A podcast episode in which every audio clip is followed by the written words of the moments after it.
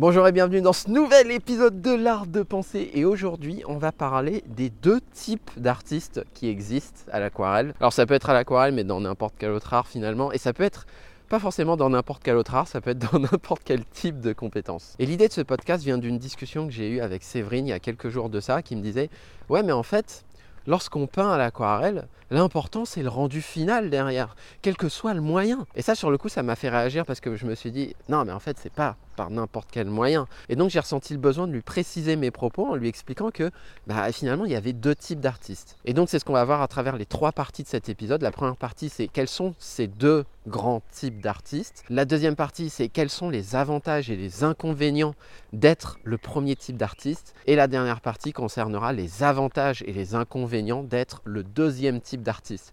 j'ai l'impression d'être dans une épreuve de philo, thèse, antithèse, synthèse. C'est pas vraiment ça, mais je trouve que la structure de cet épisode s'y prête plutôt bien. Donc, quels sont les deux types d'artistes qui existent? Le premier type d'artiste, c'est celui qui va se concentrer sur le rendu final de son œuvre. C'est celui qui va se dire, bah, moi l'important c'est d'obtenir un super beau ciel, que j'utilise de l'huile, de l'acrylique, de l'aquarelle, de la gouache, je m'en fiche. Tous les moyens sont bons pour obtenir le plus beau nuage possible. Et pour résumer, l'état d'esprit de ce type d'artiste, c'est la fin justifie les moyens. Tous les moyens sont bons pour arriver au résultat. Et présenté comme ça, vous pouvez vous dire, hm, ça c'est pas forcément le type d'artiste que j'ai envie d'être. Et vous allez voir qu'en étant ce type d'artiste, il y a des inconvénients, mais il y a aussi plein d'avantages. Et travers cette description, je tiens à préciser qu'il n'y a aucun jugement de valeur sur ce type d'artiste. Le deuxième type d'artiste, c'est celui qui se concentre exclusivement sur le processus. C'est celui qui va essayer de ressentir au maximum l'expérience de l'exécution. Et si on prend l'équivalent des vacances, le premier type d'artiste, c'est celui qui va se concentrer sur la destination finale, les doigts de pied en éventail, le cocktail à la main, au bord de la plage, sous un soleil radieux. Ça, c'est le premier type d'artiste. Quel que soit le moyen, est-ce que j'y vais en jet privé, est-ce que j'y vais en avion classe économique, est-ce que j'y vais à pied, on s'en fiche. C'est vraiment la destination finale qui m'importe. Le deuxième type d'artiste, c'est celui qui va apprécier la préparation du voyage. C'est celui qui va faire les petites listes. Ok, bah faut pas oublier ça, il faut pas oublier ça. Et puis on va faire telle activité à ce moment-là. C'est celui qui va prendre du plaisir dans le processus. C'est celui qui va aussi apprécier le voyage. Ah bah faire la queue à l'aéroport, ça fait longtemps que je l'ai pas fait. C'est une super expérience. En plus, on est ensemble. Et ça, si vous regardez bien, dans n'importe quelle activité dans votre vie, vous êtes plutôt orienté vers le type 1 ou plutôt vers le type 2. Donc voilà, ça c'était la première partie. Deuxième partie, quels sont les avantages et les inconvénients d'être plutôt concentré sur le rendu final? L'avantage d'être concentré sur le rendu final, c'est que vous allez être ultra pragmatique.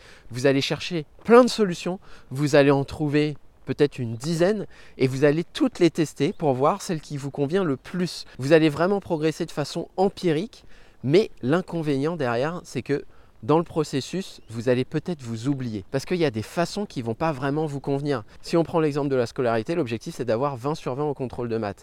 Mais il y a plein de moyens pour avoir 20 sur 20. On peut bachoter comme un porc deux heures avant le contrôle. On peut travailler tous les soirs en faisant des exercices complémentaires. Mais on peut aussi se mettre à côté du premier de la classe en maths et tricher pour pomper tout ce qu'il a fait et aussi avoir 20 sur 20. Et il est là le problème lorsqu'on est trop attaché au rendu final. Alors là, l'exemple que je vous ai donné, il est un petit peu caricatural.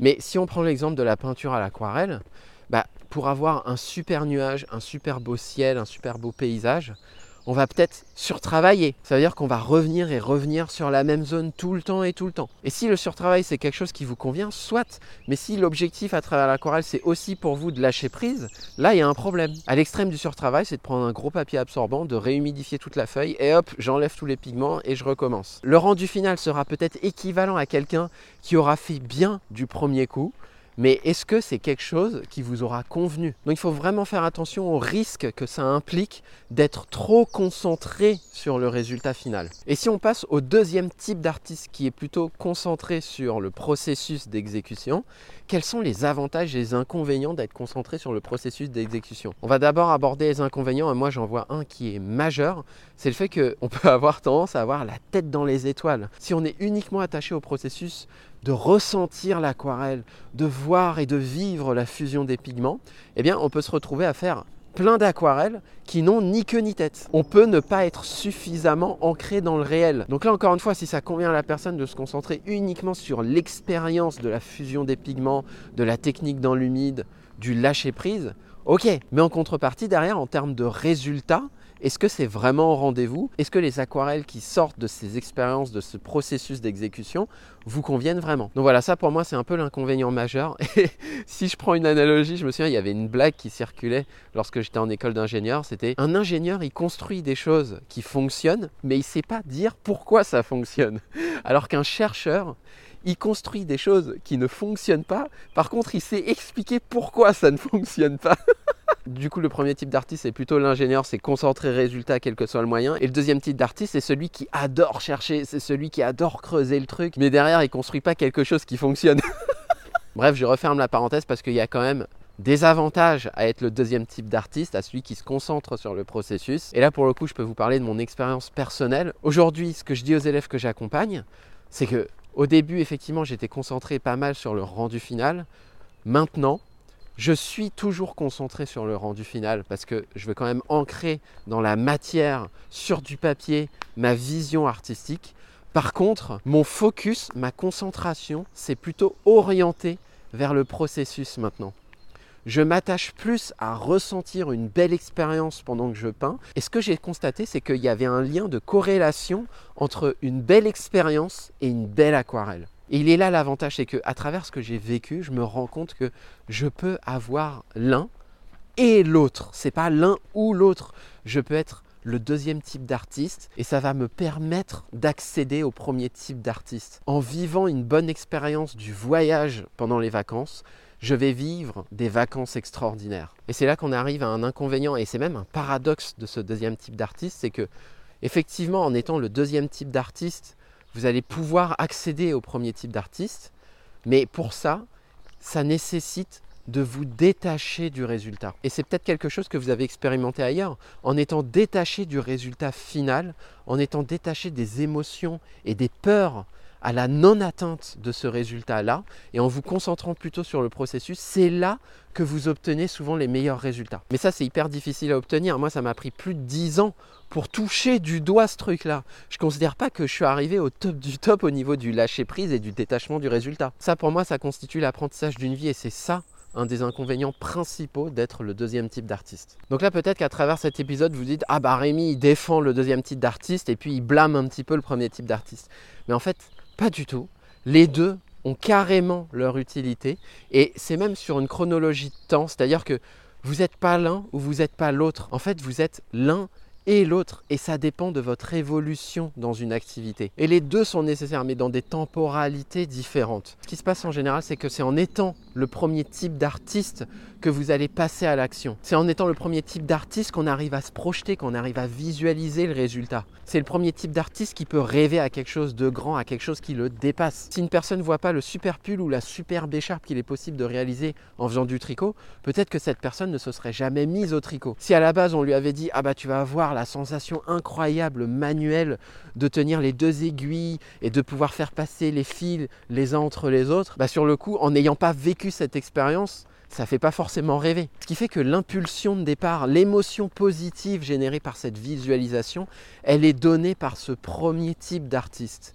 Et dans une nouvelle activité, en général, on est ce premier type d'artiste ah oui, en fait, je vais pouvoir faire ci, en fait, je vais pouvoir accéder à ça. Et ça, c'est super important parce qu'on est des êtres humains. On a besoin de rêver pour pouvoir passer à l'action. Et alors, il n'y a aucun jugement sur la parentalité, mais si on avait expliqué à tous les parents en devenir, bah, voilà ce par quoi tu vas passer, tu vas te réveiller à 2h du matin, à 4h du matin, l'accouchement, tu vas souffrir comme jamais. Quand ton enfant sera adolescent, il va te demander plein de trucs, il va te rejeter, il va se rebeller. Bah, si on parle vraiment du processus de l'éducation et tous les inconvénients que ça implique, Peut-être qu'il y a des gens qui se seraient dit bah non mais moi en fait j'ai pas vraiment envie. Hein. Et ça me rappelle d'ailleurs quand j'étais au lycée j'ai fait deux années de classe préparatoire. Et si on m'avait dit au lycée bah attends tu sais quoi tu vas dormir 4 heures par nuit environ.